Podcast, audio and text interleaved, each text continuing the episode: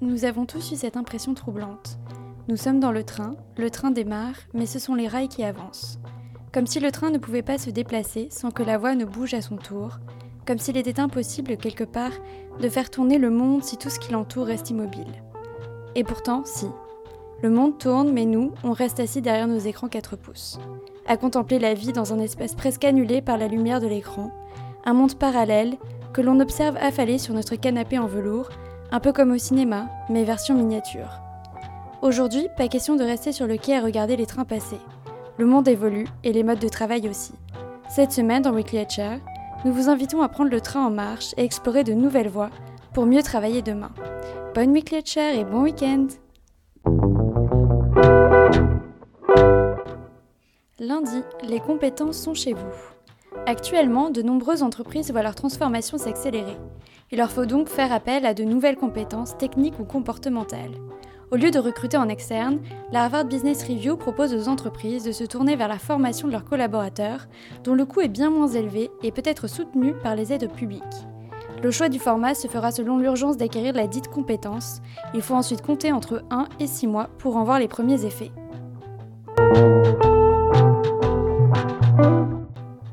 Mardi, distance physique oui, managériale non. La généralisation du télétravail va-t-elle sonner le glas du manager de proximité? Trop pris par le reporting et sans grande marge de manœuvre sur l'élaboration des procédures qu'il fait appliquer, le manager ne peut pas vraiment se consacrer au volet proximité de son titre. Pourtant, Yusbek Erika nous explique que son rôle est loin d'être obsolète, il doit simplement être revu. Même s'ils ont prouvé qu'ils pouvaient être autonomes, les collaborateurs ont besoin d'un manager de proximité 2.0 qui les soutienne, anime les discussions internes et leur transmette les savoirs clés.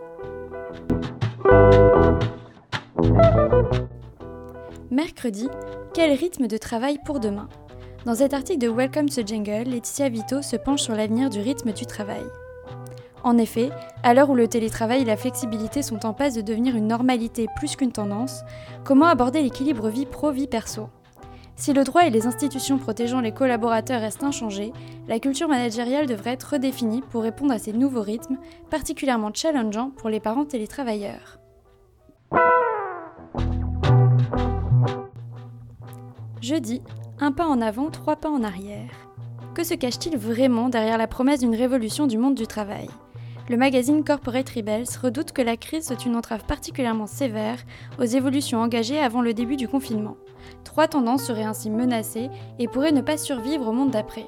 La décentralisation progressive des organisations, l'importance accordée à la santé psychologique des collaborateurs et la mise en place d'une culture agile. Nous voilà maintenant prévenus. Vendredi, demain tu télétravailles ou pas? Depuis le confinement, 85% des salariés voient le télétravail comme une évidence. Le magazine Décideur ouvre le débat sur les enjeux des futurs modes de travail. Si chaque entreprise doit créer son propre modèle, celui-ci doit être flexible et adapté à chaque collaborateur. Certes, ne plus être obligé d'aller au bureau permet de combattre le présentéisme, mais il ne faut pas négliger la productivité à long terme, favorisée par les interactions sociales informelles.